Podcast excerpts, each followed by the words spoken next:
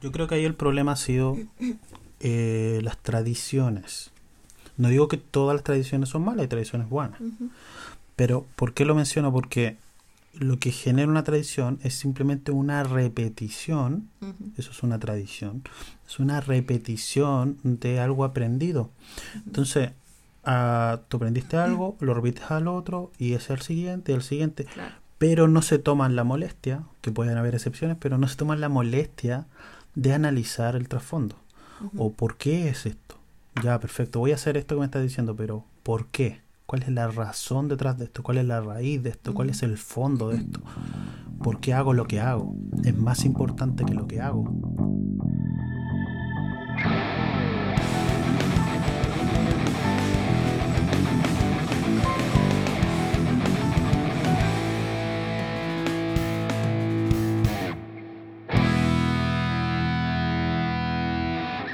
Eh, bienvenidos, estamos en nuestro podcast Bajo Tierra.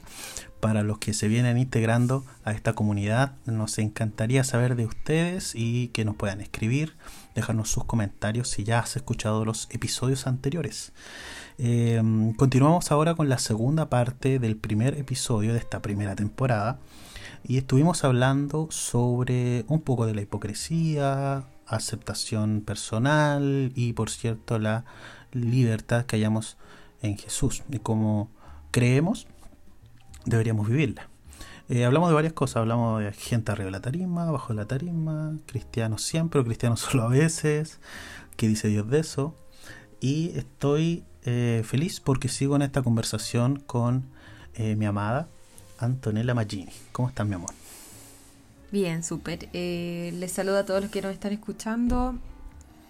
Eh, genial si pudieron escuchar el capítulo anterior, la primera parte. Eh, los invito a los que no lo han escuchado a, bueno, escucharlo. Hay cosas interesantes. Eh, nos quedamos como con gusto a poco, por eso decidimos hacer este nueva, esta segunda parte, digamos. Em, porque nos quedamos con gusto a poco algunas cosas que no pudimos decir o no nos alcanzó el tiempo y el espacio dentro de la conversación para poder eh, hablarlas y explicarlas. Así que mm, queremos hacer eso en esta parte del primer episodio. exactamente. Ojalá la hayan pasado bien. En la anterior, si lo escucharon, nos rimos bastante igual. Eh, tenemos muchas experiencias anecdóticas de, situaciones que han ocurrido dentro de la iglesia. Y bueno, eh, queríamos, quería comenzar esta segunda parte aunque tendremos que haber empezado al principio la primera con esto, pero dando definiciones, porque uno siempre comienza primero definiendo, y no lo hicimos. Pero ahora me gustaría comenzar con una definición, eh, bueno, de lo que estamos hablando, del tema que nos convoca, que es la hipocresía. Ah, y bueno, hay una definición de la RAE que quise usar, que dice que la hipocresía es un fingimiento de cualidades o sentimientos contrarios a lo que verdadera, a los que verdaderamente se tienen o experimentan. Em, por cierto, yo fui a la escritura, busqué el original griego, eh, hablando Jesús acerca de la hipocresía en Mateo 23, y la palabra en el griego es hipócrites, y su definición tiene varias acepciones, así que voy a mencionarlas para que sentemos unas bases de conversación sus definiciones de hipocresía de esta palabra griega que usa Jesús en Mateo 23 son una persona que tiene dos caras. En general, esta palabra estaba asociada al teatro en, Grecia, cuando se referían a un actor, se usaba esta palabra para referirse a esta persona que estaba haciendo un papel que obviamente no era su propia persona, ¿cierto?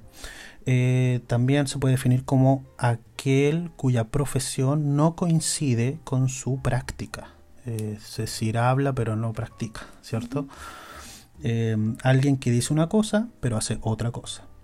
También hay sinónimos como eh, un simulador, un actor, como les mencionaba, jugar roles, un, alguien que disimula y otra acepción podría ser deseo de esconder de los demás motivos reales o sentimientos.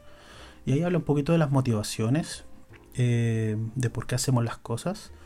eh, en cuanto a qué hay detrás de, por ejemplo, una de ser un benefactor o de ayudar a la gente. Lo hacemos realmente de corazón o lo hacemos por aparentar, etcétera. Y entra la hipocresía. Esas definiciones quería dar. Y va a sonar raro, pero me acordaba de, de una serie que vemos con, con Anto que se llama The Good Place. Buena serie. Buena serie, ¿cierto? Rara, sí. O sea, sí, es rara. Es rara, o sea... Es rara. Si la quieren ver, bueno, véanla, pero es rara. Chistosa, sí. Rara igual. Es rara, pero es muy buena. Y The Good Place, Como bizarra o El Buen Lugar, sí. Bueno, ellos presentan como su propia versión de lo que sería el más allá, la vida después de la muerte. Eh, y bueno, el, no está tan lejos de lo que cree el cristianismo. Ya, pero explica el Michael, que es como el arquitecto del Good Place, del buen lugar, explica de que, eh, ¿cómo es que dice él? Bueno, que los, los cristianos tenían como un 8% de, o 2%, parece que era así como de, que se ajustaba a lo que era lo real. Bueno, me acordé de esa serie, que se la recomiendo, pero me acordé de esa serie porque eh, Tahani, que es uno de los personajes, eh, el problema de ella es que eh, solo hacía el bien en la vida, antes de ir al más allá, eh, digamos, porque ella se fue al lugar malo, que se le llama The Bad Place, como el contrario de Good Place, que viene siendo el infierno. Pero está spoileando en este momento. Oh, perdón. La gente no va a saber eso hasta que la segunda temporada. Acabas de spoilear a la gente. No, pero no. ¿Sí? Ya, sorry. Sorry si estoy spoileando si no has visto la serie. Pero me acordé de algo puntual, po. Es que la cosa es que el problema que ella tenía es que hacía cosas buenas por motivos equivocados. Sí, era hipócrita, sí. Entonces su pecado, por decirlo así, su horror, era la hipocresía. Era de que no sé, contribuía a grandes colectas de dinero, pero lo hacía solamente por ganarse fama, ¿cierto? Por ser mejor que su hermana, que era muy famosa. Lo genial de eso que estás hablando es que eh, Tahani, en este caso, es la que parece más buena de todos. Es la que parece más buena, ¿cierto? Cuando vean la serie se van a dar cuenta que ella es como la que... Mm, es como la más buena. Porque los otros personajes, no sé, son borrachos o, son abiertamente malos en el sentido de... Son nefastos. Son egoístas, no les, como piensan solo en ellos o, son ladrones, no sé. Entonces, eh, o sea, son tontos. pero bueno, vean la serie. Eh, pero ella, lo único que tiene es que sus motivos son errados, pero mm. están debajo de, de su cara y de su eh, acento, de su acento de bondad y todo eso. Entonces, eh, eso pasa en general, digamos, los hipócritas en general. Parece que fueran buenos, ¿cierto? No sabemos. ¿Sabes qué me acuerdo con eso que dices? Me vino la Biblia a la mente, aunque no lo crean. Estoy usando The Good Place para predicar. no, me, acordaba de mm, Pablo cuando habla de Timoteo y le da como características de eh, del hombre anticristiano de su época. Y se vendrán tiempos malos, tiempos peligrosos, donde van a haber hombres avaros, vanagloriosos. Y explica explicarle esto. Se usa eso a veces para hablar del espíritu del anticristo. Porque justo cuadras, son 18 características, entonces cuadra con 666. Y bueno, curiosidad. no quería decir eso, pero la cosa es que una de esas características que me llama la atención es que dice que habrán eh, como que se me olvidó. no, no, no, dice. Cristian, corta eso. Lo siento. Editen esta parte. Ya, no, que me vino a la mente ahora. No, no, no era eso. No, no, no, no. que dice que, ah, tendrán apariencia de piedad, ah, pero negarán la eficacia de ella. Entonces, ahí está el tema de la hipocresía, ¿cierto? Eh, tienen una apariencia de que, oh, que son personas muy buenas, personas muy de bien, muy santas, pero en realidad con sus hechos, dice, niegan la eficacia de, de esa piedad. Entonces, eh, dicen una cosa, pero practican otra, que vienen siendo básicamente lo que Jesús le criticó a los fariseos en Mateo 23. Eso quiere decir, a ver si tiene sentido. Sí, tiene sentido. Bueno, y puede parecer, eh, de repente cuando hablamos de la hipocresía, eh, de repente puede parecer que estamos como eh, haciendo alguna suerte de ataque, pero en realidad las únicas personas que deberían sentirse atacadas con esto son personas que saben que sus motivaciones son erradas y sus motivaciones en realidad son aparentar, son tener una apariencia de que soy bueno, soy bondadoso, etcétera, o soy muy santo. Entonces, las personas que van a sentirse atacadas cuando hablamos de hipócrita simplemente son personas que viven de la hipocresía. Entonces, no es un ataque ni una ni tampoco queremos entrar como a juzgar la hipocresía de otras personas, simplemente porque lo siento, pero creo que todos somos hipócritas en ciertos aspectos. Ah. Como no sé, la vida social se mueve dentro mm. de la de ciertas hipocresías, o sea, no somos 100% eh, transparentes con todo absolutamente porque así se mueve nuestra vida, digamos. No sé. Pudiera, pudiera ser que bajo las definiciones que di, es básicamente, básicamente a veces nos ocurre que, eh, no sé, en lo, social, cosas, disimulamos, pensamos algo y no lo decimos claro. a favor de tal cosa. Por ejemplo, no sé, familiarmente, no quieres ofender a un familiar, no quieres ofender a alguien que quieres. cosas que pensamos. Claro, ciertas cosas. O amigos, claro. entonces igual hay como una una hipocresía como tolerada socialmente, que es básicamente lo que permite que nuestra sociedad se mueva tranquilamente. O sea, si fuéramos 100% honestos y dijéramos siempre todo lo que pensamos y siempre todo lo que sentimos, probablemente tendríamos muchos más conflictos, la vida social se movería con mucha más complejidad. No tendríamos amigos. No tendríamos amigos. Entonces, pareja tampoco. Estaríamos solos, tristes, abandonados. Entonces, eh, hay obviamente una suerte de hipocresía tolerada socialmente. Pero lo que nos estamos refiriendo son a aquellos hipócritas que, como lo dice Jesús en Mateo 23, como que son un tropiezo para otras personas. O sea que en el, bueno, Jesús lo dice también, porque está diciendo que, bueno, lean Mateo 23 entero, es genial. Buenísimo para este tema em, pero él dice como que, que estos hipócritas lo que hacen es sacar a la gente como del cielo, que no permiten que la gente entre al cielo. Dice, cierran las puertas del reino del cielo en la cara de la gente, hipócritas. Ustedes no entrarán ni tampoco dejarán que los demás entren. Entonces no se trata de esta hipocresía eh, permitida, no es eso de lo que estamos hablando, ¿cierto? Estamos hablando de una hipocresía que termina por tener un impacto espiritual en otras personas. Eh, muy bueno eso, me gusta porque en realidad Jesús siempre está buscando el bienestar o el beneficio de los que se acercan al reino o a Él, ¿cierto? Se acercan a Jesús, de que sean, vengan tal cual son a Él, porque en realidad a Él nada podemos esconderle. Entonces, venir con una apariencia, como por ejemplo los fariseos venían, en general la Biblia dice cuando un fariseo se acercaba y le decía algo, y dice, y Jesús sabiendo los pensamientos del corazón de ellos, les dijo tal cosa. Entonces, porque venían simplemente, dice la palabra muchas veces, como para tentarlo o juzgarlo o para, para ver qué dice al respecto de esto.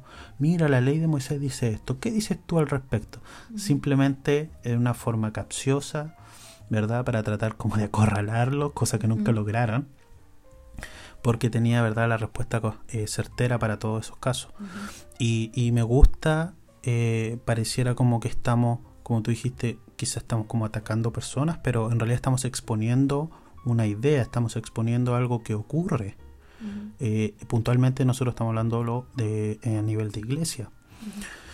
Y obviamente también se experimenta en la vida, pero, pero puntualmente en este escenario que mencioné.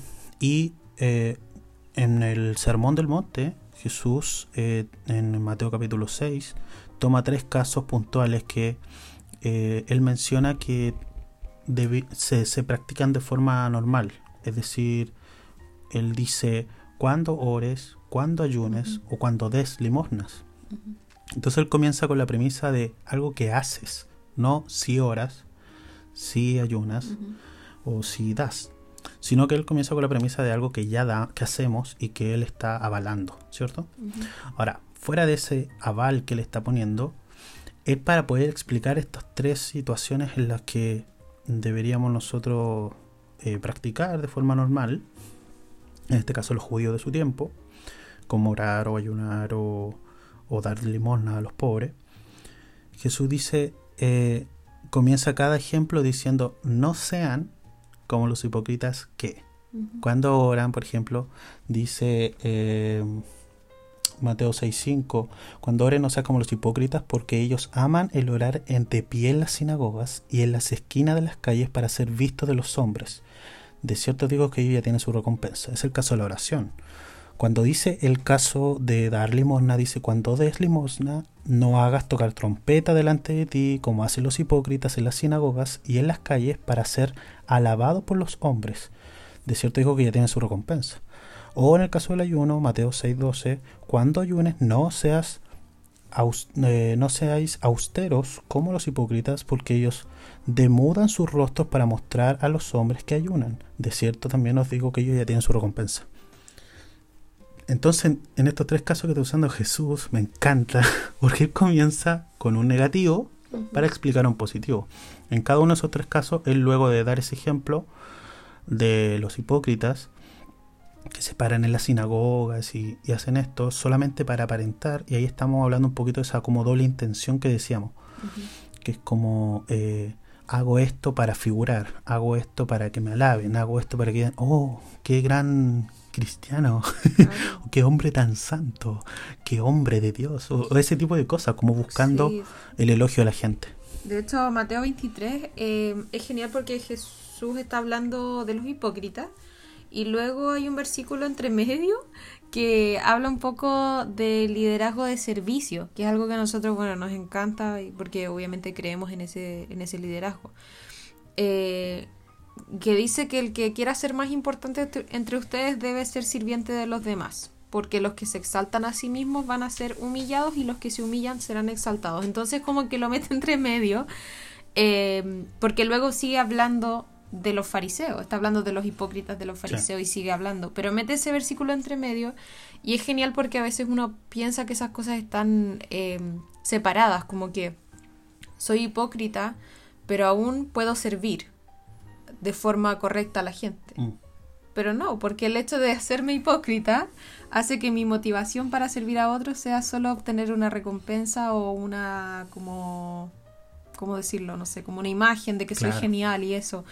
Entonces, al tener una motivación hipócrita, finalmente termino eh, no solo siendo hipócrita, sino no pudiendo tener un servicio real y correcto de las hacia las personas porque como le pasó a Tahani, volviendo al ejemplo, es un buen ejemplo. Como lo hizo Tahani, eh, ella, claro, tenía, hacía buenas cosas, era genial, recaudó mucha plata y todo eso, pero, pero lo hacía con la motivación de ser vista. Entonces, eh, no es solo disimular o tener este esta doble cara, sino también tiene que ver con las motivaciones y la intención que tenemos de hacer las cosas.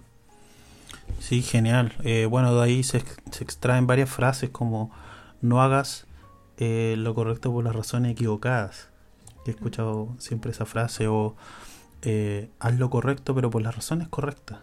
O sea, no lo hacemos como tú bien estás recalcando en el caso de Mateo 23 que es buenísimo para, para reflexionarlo. ¿Quién soy yo? ¿Soy el fariseo o soy o soy Jesús? ¿Cachai?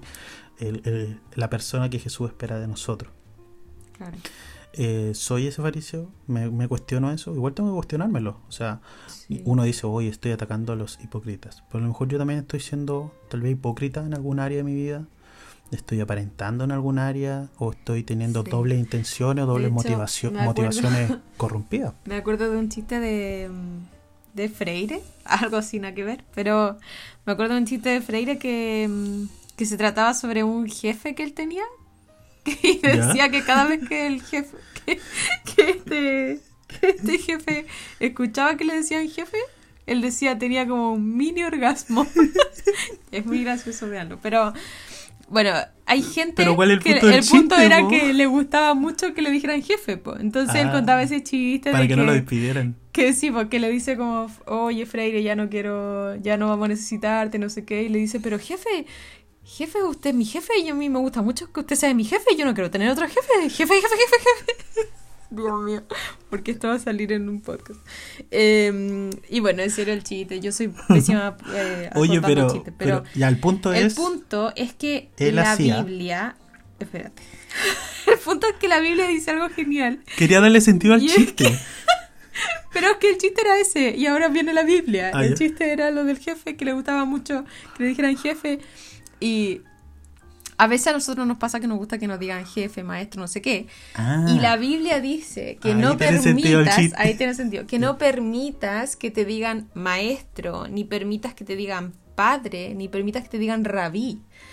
Entonces, allí hay un, yo creo que Jesús lo dice porque hay un riesgo muy alto de que nos enaltezcamos con esas cosas. Qué terrible. Sorry, voy a decir algo y a riesgo de demanda. pero hay pastores que le encanta que le digan papá o pa- padre. Ya, pues viste como este jefe que tenía un mini orgasmo. Yo creo que hay pastores. No, ya no lo voy a decir. Cristian borra eso igual. Churra. Bueno, yo creo que hay gente que de verdad tiene, no voy a decir mini orgasmo. ¿Cómo puedo decir algo así como menos? Lo estás diciendo, no lo vamos a borrar. Lo vamos a borrar. Yo no voy a borrarlo. Lo Un buen chiste es una buena referencia. Dios mío.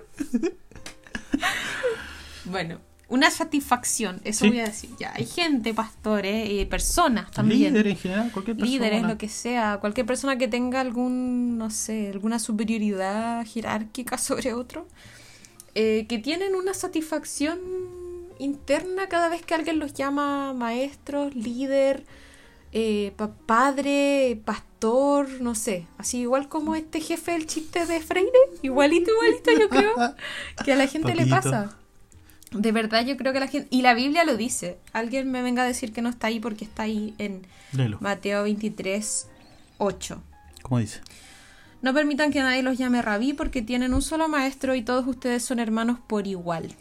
Genial esa parte, ¿no? Sea, Además, aquí en la tierra no se dirijan a nadie llamándolo Padre, porque solo Dios, que está en el cielo, es su Padre espiritual. Y no permitan que nadie los llame Maestro, porque ustedes tienen un solo Maestro, el Mesías. Y ahí se tira con el liderazgo Buenísimo. servicio. buenísimo, buenísimo. Entonces, em, son cosas que se nos olvidan, porque la iglesia es un eh, organismo, una organización piramidal jerárquica em, en la que A hay ver, a ver. superiores, no sé. Sí, es que quería hacer un alcance ahí porque que funcione así no quiere decir que era el deseo de Dios que funcione así. Claro, ¿Cierto? Estamos Funciona hablando de así. organizaciones o sistemas que se han ido adoptando. Sí, obviamente hay liderazgos que, que lo creemos, creemos en el liderazgo, pero creemos que el liderazgo, como dijiste tú, es un servicio. Entonces, de hecho, de hecho, como Jesús podemos llegar a ser amigos de los que lideramos. Él le dijo así a sus discípulos, a los apóstoles, eh, ya, no lo- ya no me van a decir Señor, ni, ni yo los voy a llamar siervos, sino que van a ser mis amigos. Entonces, sí creemos en liderazgo, sí creemos en liderazgo como los Jesús. Pero el problema es cuando instituciones, organizaciones o sistemas eclesiásticos de iglesia en este caso, eh, eclesiástico viene de eclesia, que es iglesia en griego, estos sistemas lo que hacen al final es crear ciertas eh, eh, plataformas o ciertos eh, podios donde se puede parar el, el líder máximo de tal o tal organización o, Ujú. O tal líder y ponerse por sobre la gente, básicamente como un jefe, que estamos en contra de eso, o sea, no, no creemos que así sea, como ese jefe que le gusta eh, de forma satisfactoria que le digan jefe. Eh, eso, no, no estamos de acuerdo con eso porque no es lo que vemos de Jesús. Jesús está presentando acá, de hecho, abiertamente, no dejen que nadie los llame así. Sí, yo creo que es por el riesgo que, que hay en eso, en enaltecernos eh, y tener esa pequeña satisfacción eh, de ser llamado líder, pastor, padre espiritual, eh, etcétera. Y somos humanos, somos, somos egocéntricos por naturaleza, entonces evidentemente corremos un riesgo de empezar a sentirnos eh, mejores que otros eh, o empezar a sentir que tenemos cierta jerarquía respecto de otra persona. No sé, me acuerdo de una que una vez me contaste que, que te ofendía, por ejemplo, cuando eras predicador así como por, por las regiones de Chile y todo eso. ¿Ya? Que te ofendía o te hubiera ofendido que no sé, no te sentaran en una mesa especial para darte un almuerzo especial o something como así. Pero, no, a ver, a ver, a ver. Quiero aclarar a todos. He vivido etapas de deconstrucción muy importantes, que vamos a hablar un poquito de eso. Dentro de esa etapa, sí, ¿qué onda? ¿Qué va a pensar la gente de mí? Igual que en el otro episodio, un amigo me dice, oye, la mejor parte que me gustó es de, de cuando dijiste, de- cuando dijo Lanto de, de que le sonreía a las cajeras. Le dije, ¿cómo va a ser de una hora y media? Lo que más te gustó fue eso. Genial. Voy Bueno. a seguir echándote el agua. Ahora lo hiciste de nuevo. La cosa es que he vivido etapas, obviamente porque he estado toda mi vida eh, Sí. dentro de un sistema de iglesia. Eh, un parte. fariseo. Y básicamente tuve mi etapa de fariseo, sí, sí. Oh. Muy calvinista. bueno, es otro tema. Pero eh, sí, tuve mi etapa... eh, Bueno, era, me, era- me- me era criaron. el mundo en el que sí, se, o po. sea, era ese el, Esa- la forma en la que se sí. llevaba como el evangelio. No era sé, parte de la tradición. Claro, la tradición. Entonces los pastores estaban sentados en un lugar, Una mesa para se les daba como la super comida. Las mujeres lo atienden. Claro, pero Muy machista. Claro, pero más allá del machismo, que no vamos a toma- tocar ese tema ahora porque es muy largo, eh, más allá de eso, el tema de que los pastores sean servidos de forma diferente, como los pastores tienen un comedor especial o, o no sé, tienen una, se sientan en la primera fila, no pueden sentarse, corren a la gente de la primera fila porque se sienten ahí. Está reservada. Yo he visto eso, lo he visto muchas veces en, en distintos, en Sí. distintas iglesias, como Sí. que hay lugares reservados para... eh, eso, ¿por qué estábamos diciendo eso? Porque estamos hablando que no queremos, Jesús dijo no, no, que Ah, no los traten de maestro. riesgo, claro, está ese riesgo de, de ser, eh, de sentirse de vanagloriarse. de Sí, vanagloriarse. vanagloriarse. Eh, yo creo que es por eso. y, y, bueno, yo lo viví. No, no puedo negar que sí viví por eso, sí pasé por eso. Por eso también puedo hablar con propiedad sobre eso. Porque creo que he trabajado en eso, en contra de eso, a propósito para vencerlo. Porque lo que no confrontas, eh, lo permites. Claro. Al final lo que no estás confrontando lo estás permitiendo, estás permitiendo que ocurra. Entonces tuve que confrontarlo también en mi vida, en algún momento, mi orgullo, mi ego. Ah. no, no estoy llorando. Eh, pero no, sí, también salir de la iglesia y empezar de cero también eso fue como una forma de eh, de empezar de cero y dejar como ese nombre que Sí. te creaste como o que creaste en realidad en la otra en esta Sí. organización de la que fue, impor- fue importante esa etapa de dejar el renombre o la cosa Mm, para poder vencer eso mismo. Claro, como ser eh, el evangelista y llegó el evangelista, tome asiento. Claro. favor, Lleva mi santo. maleta, te llevo tus cosas. ¿Te sé- tus cosas? Sí, ¿Hacían eso? sí, ¿Te llevaban tus Me cosas? llevaba mis cosas, Oh my god. mi bolsa, así cuando yo llegaba para una ciudad, ¿En serio? Sí. Qué fuerte. me llevaban al hotel. No, nunca me en el hotel. no llegué a ese nivel de evangelista No, internacional. pero te llevaban las cositas y te alababan así. No, no me la va. Menos mal que no, esto no tiene video. Ah, eso, a, a propósito de video. Eh, escríbanos si les gustaría que hiciéramos este podcast con video para poder transmitirlo vía YouTube. Sería bacano, ¿no? Sí, me gustaría, sería chistoso. Eh, sí. Que pudieran ver nuestras caras. Si generamos una comunidad chistosos. que nos aporte por Patreon, ¿puedo decir esto? Sí, ¿Es cierto. tu podcast? Sí, tienes razón. Pero tú eres parte, tú eres mi co-host. Pudiéramos adquirir mejores equipos y todas esas cosas para hacer un mejor podcast. ¿O no? Sí. Sí, sí, pero no Así que gracias a todos los que nos colaboran vía Patreon a Proféticamente. Ay, Dios. Ya, continuamos con esto. Sí. Oye, mira, el capítulo 6 de Mateo que estaba mencionando eh, sigue el 7. en, No me digas. en general el 7 viene después del 6. Pucha, partimos súper serio este capítulo y nos duró como nada, así como 20 minutos nos duró. Es que tú me das La seriedad. Ya, no, eh, efectivamente después del capítulo 6 viene el capítulo 7. Pero, pucha, esto tiene sentido. Ya, en el ya, capítulo pero- 7, Jesús comienza diciendo, eh, parte del sermón del monte, no juzguen para que no sean juzgados. Me encanta eso. No juzguen para que no sean juzgados. Entonces explica estos, estos tres aspectos que ya dije, ¿verdad? Orar, ayunar, dar. Eh, los explica desde la perspectiva del hipócrita para poder darte la perspectiva del corazón real que, que lo hace de forma genuina Claro. por amor a Dios, por amor a las personas, en el caso de, de las limosnas, o en amor a Dios en el caso de la oración y el ayuno. Pero empieza, arranca el 7 diciéndole, no juzguen para que ustedes no sean juzgados. ¿Cómo quieres, dice, eh, cómo quieres quitarle eh, el- la, la cosita que tiene en el ojo? ¿Cómo se llama? Dice la paja en el ojo de tu hermano. Sí, pues ¿cómo quitar la paja del ojo de tu hermano sin primero quitar la viga, Que está en tu el ojo. tronco que está en tu ojo? Ujú. Eh, ¿Qué? Me escupiste. ¿Cómo te voy a escupir si estamos a un metro y medio de distancia por causa de la pandemia? Perdona, arruiné tu comentario eh, bíblico. No, eso. Eh, me encanta que Jesús comienza, después de dar esta explicación en el capítulo 6, comienza el 7 indicando de que la forma básicamente de vencer esta hipocresía es no juzgar a las demás personas, Mm. porque así no vas a ser tú juzgado. O sea, Claro. para comenzar, tengamos sentada esta base. Nosotros no debemos juzgar a nadie. Nuestro llamado no es a juzgar a las personas, nuestro llamado es a amar a las Mm. personas.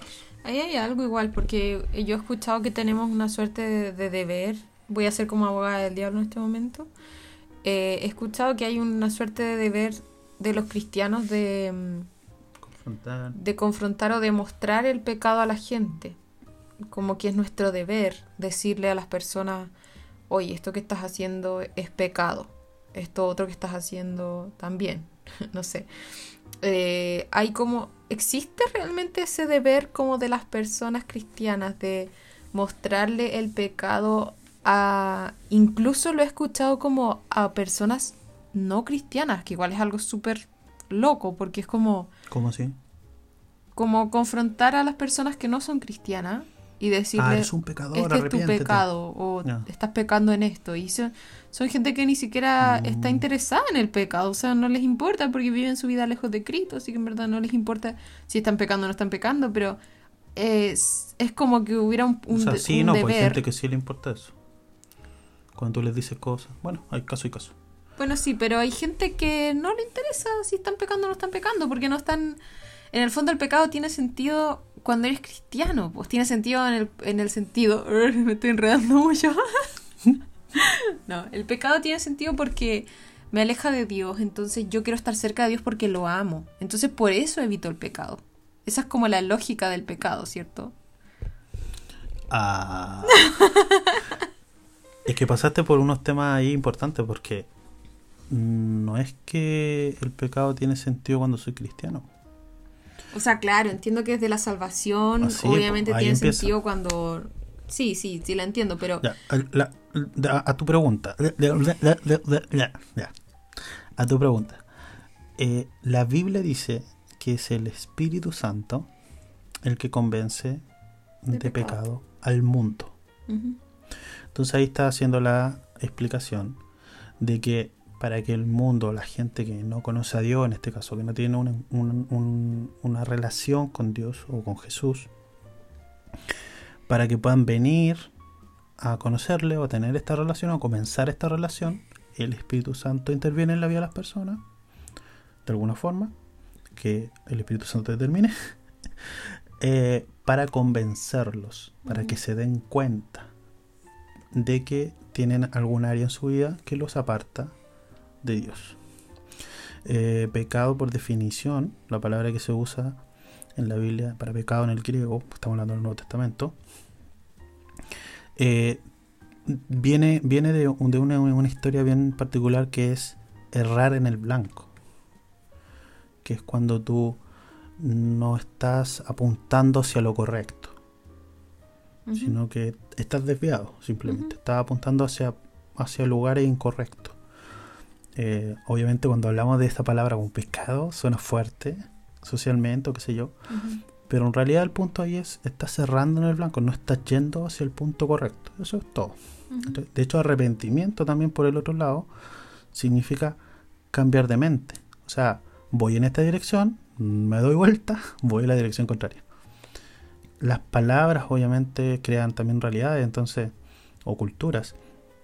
Entonces esas palabras también se han asentado mucho en la cultura como canuta eh, y en general el mundo, la sociedad estigmatiza al evangélico a través de esas palabras lamentablemente.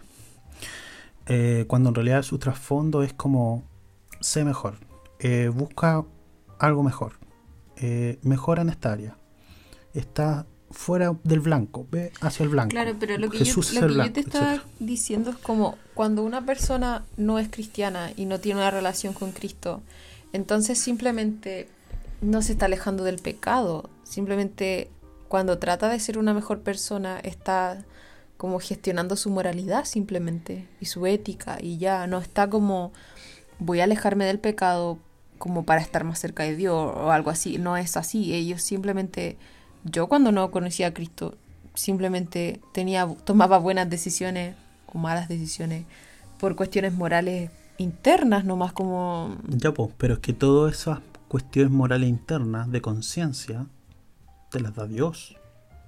Entonces yo sí creo que hay una intervención de Dios en las personas cuando tratan de autorregularse en la moralidad también. No puedo negar que haya una intervención divina, ¿cachai? Porque Claro, Dios no sí, creo. sí, pero pero la motivación que uno tiene cuando lo hace Ah, no es como estar cerca de Sí, Dios sí, ni nada, simplemente es tomar buenas decisiones por las des- por ejemplo por las consecuencias que eso pueda tener o no sé, whatever. Por eso pienso que la palabra pecado o, o ese concepto que acabas de explicar de forma muy completa em, tiene sentido cuando conoces a Cristo y tienes una relación con Él y por lo tanto quieres Claro, como vivir forma de vida. Claro, quieres vivir una vida cerca de Dios, Sí. lejos del pecado. Como una identidad, que ya, algo que te Claro. identifica. Sí, sí. Tu nueva naturaleza en este caso. Claro, eso es lo que quería decir con lo anterior. Mira, vuelta que nos dio. sí. Pero, el punto eso. de eso que yo quería decir con el tema del Espíritu Santo, el que te convence de, peca- convence de pecado al mundo, es de que no somos nosotros los que convencemos de pecado al mundo a las personas, porque esto comenzó con tu, eh, eh, Pregunta. con tu pregunta o tu comentario, ¿verdad? De que hay algunos que creen que estamos llamados como a confrontar a las personas con su pecado. Claro. Eh, ¿Por qué lo dije así? No sé. Pero Sí, yo lo he Eh, escuchado sí. mucho de, de muchos cristianos de todas las formas posibles. Eh, eso de que hay que, tenemos una obligación, o eso típico de que Dios nos va a pedir cuenta si es que nosotros no le decimos a las personas que están pecando. Lo que sí creo que Dios nos va a pedir cuenta es de anunciar la buena noticia del Evangelio. Claro. Sí tenemos el deber de anunciar la buena noticia Pero del Evangelio. fíjate la, la- la diferencia del concepto. Eh, eh, es un diferente concepto, pero clarísimo. Uno está enfocado en hacerle ver a la gente sus errores y el otro está enfocado en darle buenas noticias a las personas. Buenas noticias. El, el evangelio, por definición, es la buena noticia. Entonces, cuando la gente del mundo, la sociedad en general, que no es cristiana, digámoslo, eh, piensa en los evangélicos, piensa en los canutos, los PTP Claro, y tantas expresiones que hay para eso, hay un estereotipo, que ¿cierto? está condenando a otros por su maldad Claro. por su pecado. De hecho, lo hablábamos con, con un amigo en un live también hace poco, que es como que el mundo evangélico es conocido por las cosas en las que está en contra, no las cosas en las que está a favor. ¿Lo Claro. explico? Sí. Como que, ¿por qué nos conocen? Ah, están en contra de, no sé, del aborto. del aborto. Del matrimonio homosexual. Claro. Y No sé. conocen a- al mundo evangélico, por llamarlo de alguna forma, por, Por las cosas en las que está en contra.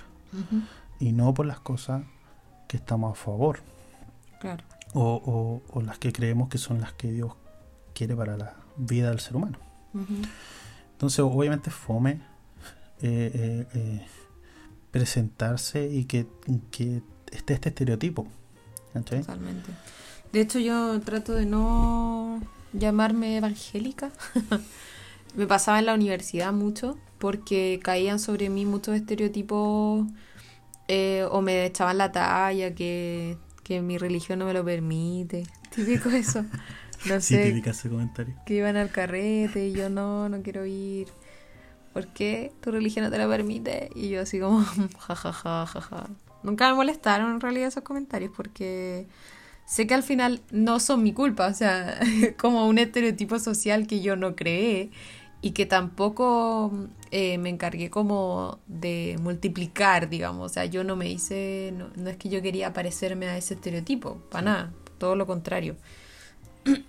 Oye, y hablando un poquito de, ese contraste, ¿qué, ¿qué, piensa Jesús de la deconstrucción? Chan. te lanzaste con la. ¿Sabes por qué te lo digo? Bueno, vi la, vi la nota ahí, pero venía pensando en eso porque pusiste un ejemplo de algo que yo viví antes, en etapas anteriores de mi vida, en mis vidas pasadas. creyendo aquí en la reencarnación. No. Eh, no, en etapas anteriores eh, de mi existencia en el universo. De los chakras. Eh, claro, esa postura tan religiosa, tan tradicional en la que se me crió el mundo en el que me formé, digamos, y del que aprendí cómo, cómo hacerlo, eh, versus esta etapa trabajada, eh, creo mejorada, en base al filtro permanente de la gracia, que como una revelación, aunque suene medio místico, pero es como una revelación que te ocurre. Eh, y sí siento que ha habido una suerte de construcción en todo eso. Eh, ¿Qué crees tú sobre esa, ese punto? Bueno, voy a dar una definición de construcción porque creo que es irresponsable no, no hacerlo. Em, la definición en la RAE es desmontaje de un concepto de una construcción intelectual por medio de su análisis. Es un poco enredado el concepto, pero eh, pero básicamente es desmontar un concepto. Eso es como lo más, como desarmarlo, digamos. Mm. Desarmar el concepto a través del análisis, que es básicamente un ejercicio intelectual que hacemos, ¿cierto? A través del analizar el concepto, analizar, creo que prácticas también. Y bueno, es un movimiento filosófico en realidad, el tema como de la deconstrucción. Si ustedes buscan en Google deconstrucción y averiguan, eh, hay filósofos que empezaron con esto y básicamente tenía el objeto de analizar ciertos conceptos, o sea, palabras, digamos. Tenía, tiene como un origen semántico incluso, como de cuestionar ciertas palabras, analizarlas y reinterpretarlas. Me encanta, me gusta más hablar de reinterpretar para hablar de, de deconstrucción, porque eh, yo una vez te lo expliqué, te, o sea, te traté de hablar de la deconstrucción, me acuerdo, y te dije como eh, que era destruir para construir de nuevo. Sí, me gustó. Pero en realidad eh, no destruimos nada, simplemente analizamos algo, nos damos cuenta de que hay ciertas cuestiones en ese concepto que están erradas allí, las sacamos y creamos un nuevo concepto. Eh, lo digo porque de repente se, se, tiene como esa visión de que la deconstrucción es como algo negativo per se. Como que es algo malo. Porque sí, porque... ¿Sabes qué me pasa? yo lo veo como de la otra perspectiva. No es lo que yo creo, es lo que estoy viendo también que ocurre. Es que cuando nos referimos a deconstrucción, socialmente, por lo menos lo que estoy viendo acá en Chile, se está asociando mucho a estos movimientos que son más disruptistas, que están como yendo en contra del gobierno, que están yendo en contra de, no sé, de las leyes o de las normas, pero en realidad lo que está ocurriendo es lo que tú estás diciendo, es una reinterpretación de conceptos en cuanto a su fondo, que es lo que realmente importa más que la forma, sino que, cuál es el fondo detrás de lo que está pasando. Claro, en el fondo es agarrar un concepto, como desglosarlo, lograr intentar lograr como encontrar las debilidades, las fallas, las incoherencias en ese concepto o en ese discurso. ¿Y eso para qué? Para poder encontrar el real significado de algo, de un concepto. Entonces, ¿a qué me voy a poner ejemplos que son más fáciles de entender. Eh, cuando deconstruimos la masculinidad, por ejemplo. ¿Qué hay en la masculinidad? ¿A qué me refiero cuando hablo de la masculinidad? A ver, me refiero realmente como cuando mi cerebro piensa inmediatamente en la masculinidad, me imagino como un hombre arreglando un auto. Eso es lo que pienso.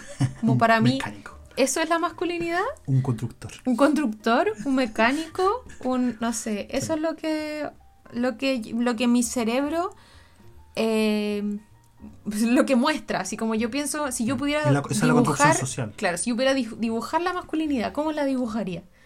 No la dibujaría un hombre lavando los platos.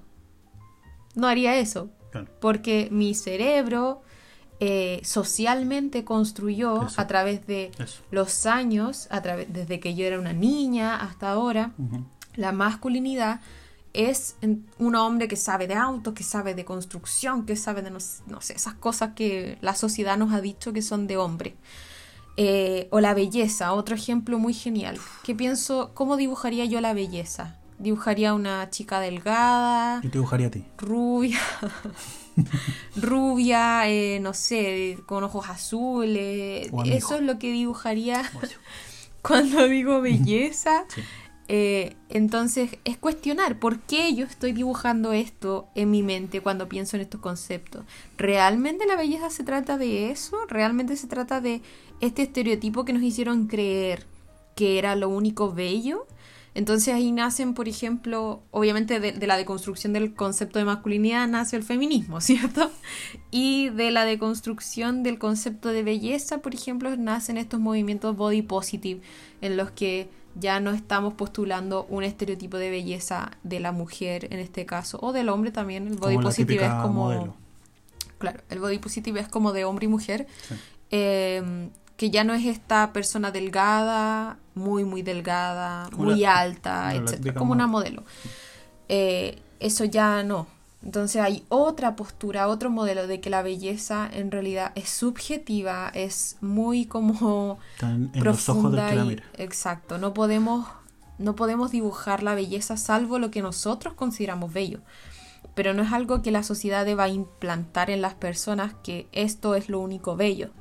Entonces, esos procesos que a lo mejor la sociedad ha estado haciendo hace años, de hecho, eh, la deconstrucción y todo este proceso o toda esta teoría filosófica es del 1980, es como de esa fecha, entonces nosotros estamos como empezando a vivir eso o a escucharlo más, a tenerlo más presente que, ay, deconstruyete, no sé, esas cosas, las estamos empezando a vivir ahora, pero esto viene de muchos años y nosotros lo que estamos tratando de hacer aquí en este podcast y lo que venimos tratando de hacer eh, hace mucho tiempo es de construir la cristiandad y nuestra fe, de construirla, entenderla. ¿Por qué tenemos ciertos conceptos? Por ejemplo, el concepto de pecado que tú acabas de explicar.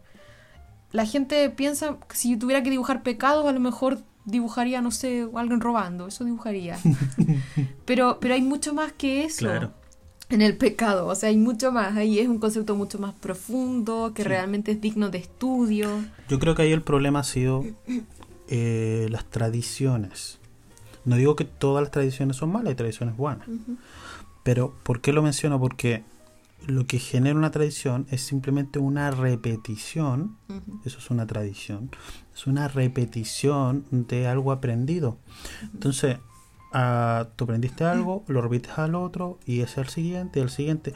Pero no se toman la molestia, que pueden haber excepciones, pero no se toman la molestia de analizar el trasfondo. O por qué es esto. Ya, perfecto, voy a hacer esto que me estás diciendo, pero ¿por qué? ¿Cuál es la razón detrás de esto? ¿Cuál es la raíz de esto? ¿Cuál es el fondo de esto? ¿Por qué hago lo que hago? Es más importante que lo que hago. Ah, que sale buena esa frase. Pero sí, ah, eh, ese es el, fin de esto. Y llevando, bueno, todo el concepto que diste, me gustó. Eh, todo es una muy buena base para analizar esto.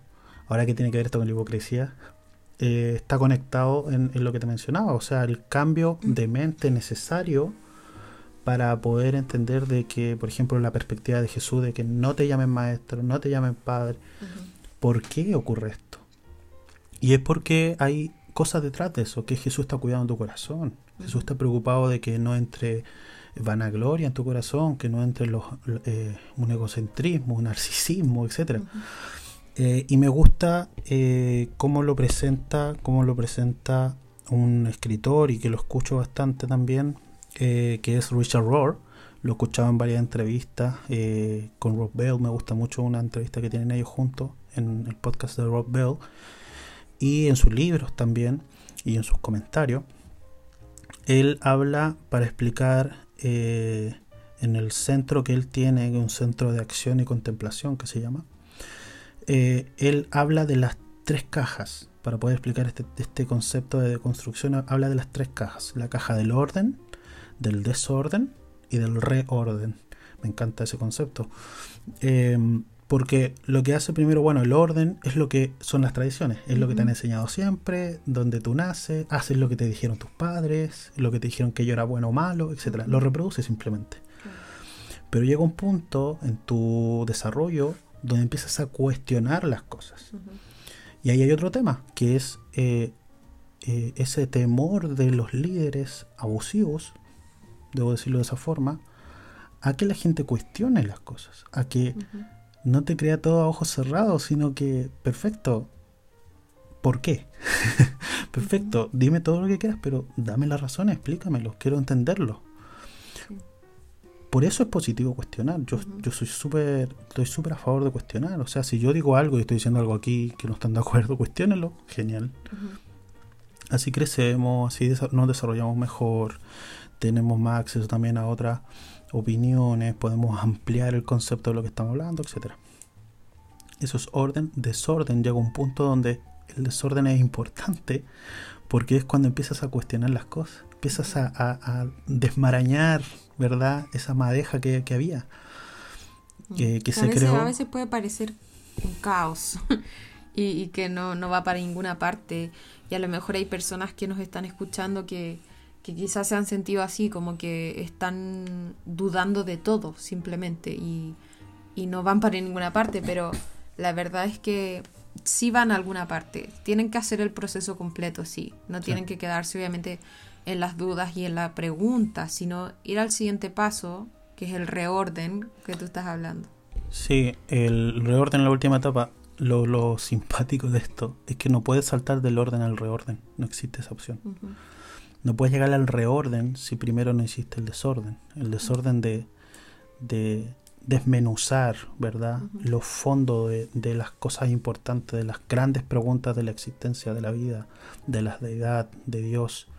No estamos con esto queriendo decir de que podemos llegar a comprender a Dios en su totalidad porque es imposible. Para nosotros con mente finita, limitadas, no se puede hacer pero sí por lo menos tratar de comprender las áreas importantes las que, son de nuestro desarrollo normal y cotidiano. O sea, hay mucho sobre eso. Y el desorden te va a llevar al, reorden, es decir, perfecto, desmenuzamos todo esto, lo desmembramos, lo desordenamos o lo destruimos, pero en el sentido de, separar sus partes, separar sus piezas, para poder darle el orden luego del análisis. Claro, sacar las partes que nunca tuvieron que estar allí. sí. Eh, quería contar algo. Perdón. Quería contar algo que. Em, que surgió a través de la duda. Cuando yo era chica estaba en un colegio de monja. Y. y bueno, yo era, era católica, rezábamos Padre Nuestro, etcétera, Ave María y todo eso. Eh, tengo muy buenos recuerdos del colegio, me encantaba. Pero eh, habían cosas de la iglesia católica que yo no entendía. Como por ejemplo, las monjitas no podían hacer misa. Y yo me acuerdo que una vez le pregunté al curita de mi colegio y le dije, eh, me estaba confesando, parece, no sé, y le dije como, ¿sabe qué? No puedo vivir con esto. Eh, necesito saber por qué las monjitas no pueden hacer misa si ellas igual son como sacerdotes o no. Y me dijo, no, lo que pasa es que la, la sociedad de Jesús, me dijo, era muy machista. Por eso nosotros hacemos eso. Y yo así como... ¿Esa es la razón que te dio? esa fue la respuesta que me dio. Te juro que esa fue la respuesta que me dio. Así que bueno, obviamente después de eso eh, como que la Iglesia Católica dejó de ser una opción para mí, porque no respondían mis preguntas. Esa pregunta que era súper básica, después hice otro tipo de preguntas también, pero... Eh, entonces, yo soy una persona compleja en ese sentido, porque soy, ¿Tú compleja? soy buena para preguntar desde mi infancia. O sea, te estoy diciendo que esto pasó cuando yo tenía como 10 años. Yo creo, yo creo que por eso también me amas. Sé si queremos hablar eso en, el, en- así en público. No, no, porque como e- eres muy buena para cuestionar, yo soy bueno para responder, pues me gustan las preguntas, pues me gusta analizar, o si no sé algo, buscarlo y estudiarlo. Sí. Y como que nos complementamos. Sí, eso sí. Pero bueno, desde pequeña, y bueno, eso es algo igual gracias a mis papás, pero, pero desde pequeña fui muy odiosa en ese sentido, pero eso terminó llevándome finalmente a encontrar una iglesia que sí respondía a mis preguntas. Mm. Entonces, cuestionar no es malo, cuestionar te lleva a cosas buenas a veces, entonces creo que casi siempre te lleva a cosas mejores de las que antes de tener la respuesta. Sí. Entonces terminé llegando a la iglesia cristiana en la que al menos me respondían preguntas, eh, o al menos podía hacer preguntas, pese a que de repente las respuestas no eran 100%, porque bueno, no todos tienen eh, Todas las respuestas. todas las respuestas, Ujú. claro, ni toda la verdad y todo eso, pero al menos había un espacio de cuestionar eh, lo que estaba, como, no sé, lo que estaban predicando o lo que sea. Oye, tú tenías unos apuntes ahí que me gustaría que mencionaras, porque igual se nos ha ido harto el tiempo, pero Sí. ojalá les esté gustando el episodio, porque yo encuentro buenísimo este tema. Hay mucho de qué hablar eh, y mucho por delante. No sé si haremos un tercer episodio, quizás, una tercera parte me refiero de este episodio, pero está muy bueno el tema. Y eh, me gustaría ir lo- que, que nos mencionara los apuntes que tienes sobre Jesús y su Ujú. pensamiento de la deconstrucción, o si eso es bíblico o Ujú. de- ah, antes de eso, antes de que tú leyeras eso, eh, me gusta Richard Rohr porque eh, eh, en su expresión esta que te estaba hablando de las tres cajas, la primera es muy pequeña, que es la del orden, y la caja más amplia es la del reorden, la última caja. Y el desorden al final te sirve para crecer y para poder desarrollar el reorden. Eh, y el ejemplo que usan siempre es Jesús. Bueno, Richard Rohr es un ex sacerdote, entonces franciscano creo. La cosa es que eh, es Jesús en su resurrección, en su vida de resurrección, como que él, Mm. al ser ciudadano judío, él sabía el orden, Claro. conocía la ley y los profetas, que era eh, el Antiguo Testamento básicamente. Vivió el desorden, no él, sino que lo ocasionó básicamente, que es un poco lo que tú vas a hablar, Sí. ¿no?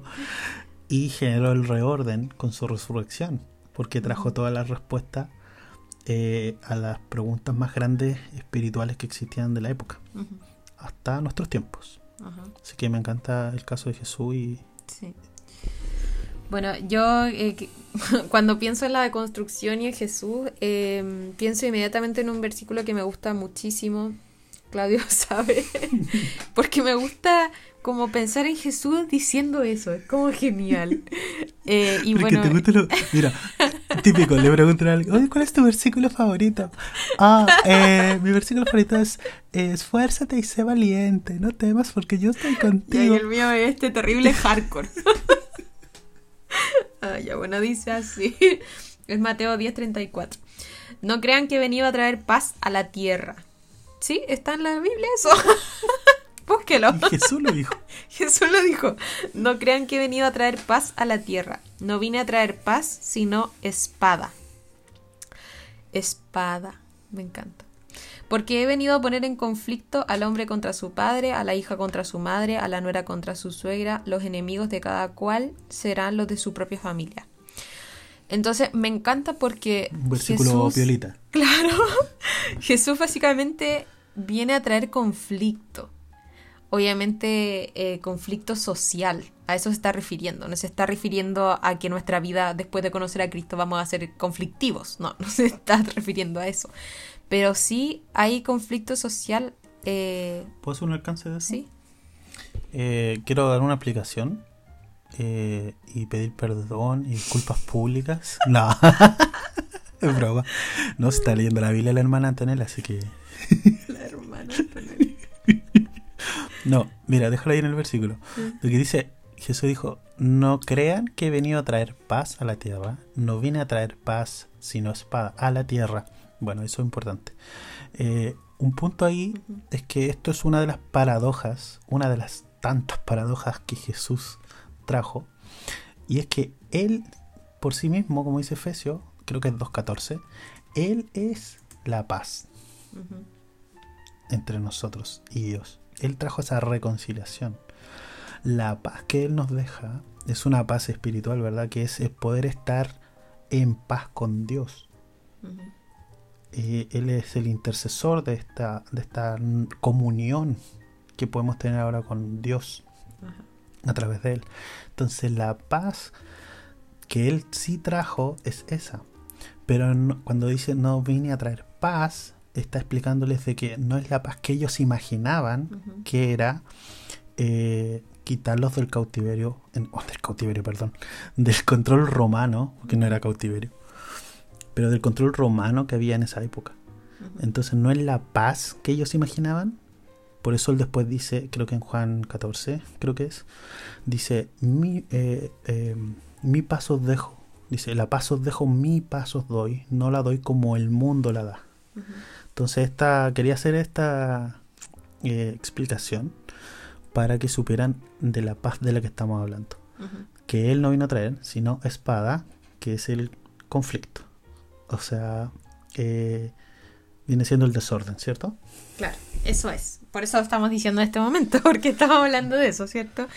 Eh, de hecho, para que tengan un poco de contexto, los versículos anteriores a este versículo conflictivo que estamos hablando, eh, Jesús está hablando de las persecuciones, por ejemplo.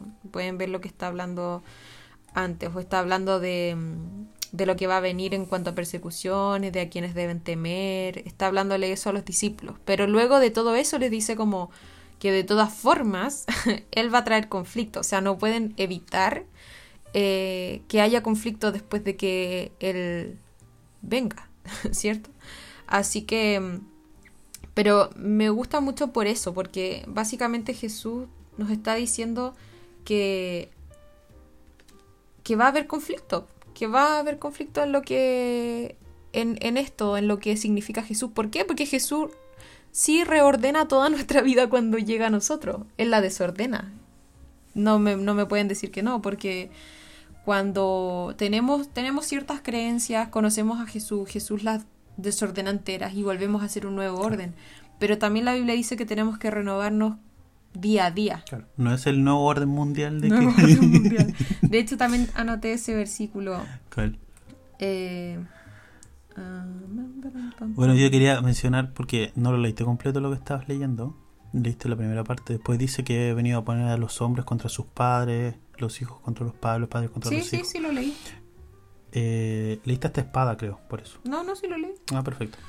Bueno, la cosa es que, eh, claro que hay una, una, una disputa que se genera acá, una disensión que trae Jesús en cuanto a que él viene a romper todas las tradiciones judías. Eh, eh, estas tradiciones, me refiero mal utilizadas, mal aplicadas. No estoy hablando de que él vino a, destruir la ley, por supuesto que no. Claro, de hecho esos son los versículos que yo tengo después de este, em, porque eh, quería decir como que hay momentos en los que Jesús de alguna manera deconstruyo. ¿Por qué? Eh, Mateo 5:21, por ejemplo, dice, oíste que fue dicho a los antiguos, no matarás, y cualquiera que mate será culpable de juicio. Pero yo les digo que cualquiera que se enoje contra su hermano será culpable de juicio, y cualquiera que diga necio a su hermano será culpable ante el concilio, y cualquiera que le diga fatuo quedará expuesto al infierno de fuego. Entonces, Jesús está diciendo básicamente, mira, les dijeron esto, pero yo les digo esto otro, que es más grande, que va al fondo, o sea, va a lo que a lo que es el fondo, al corazón, ¿cierto? Entonces va genial como ver que Jesús sí hizo ese ejercicio de, oye, esto es lo que nos dijeron, esto es lo que les dijo, le, dijeron los antiguos, pero yo voy más allá. Y no solo lo hace con, con, el tema de matar, también lo hace eh, con el adulterio, ¿cierto? También lo hace... Ojo por ojo.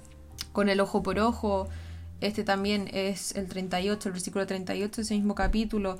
Les dijeron ojo por ojo y diente por diente, pero yo les digo, no resistáis al que es, al que es malo antes a cualquiera que te hiere en la mejilla derecha, vuélvele también la otra. Entonces les está diciendo, no hagan eso, como ya no hagan eso, hagan esto otro. Claro. Que es todo lo contrario, era como ojo por ojo, diente por diente, ahora no, pongan la otra mejilla. Sí.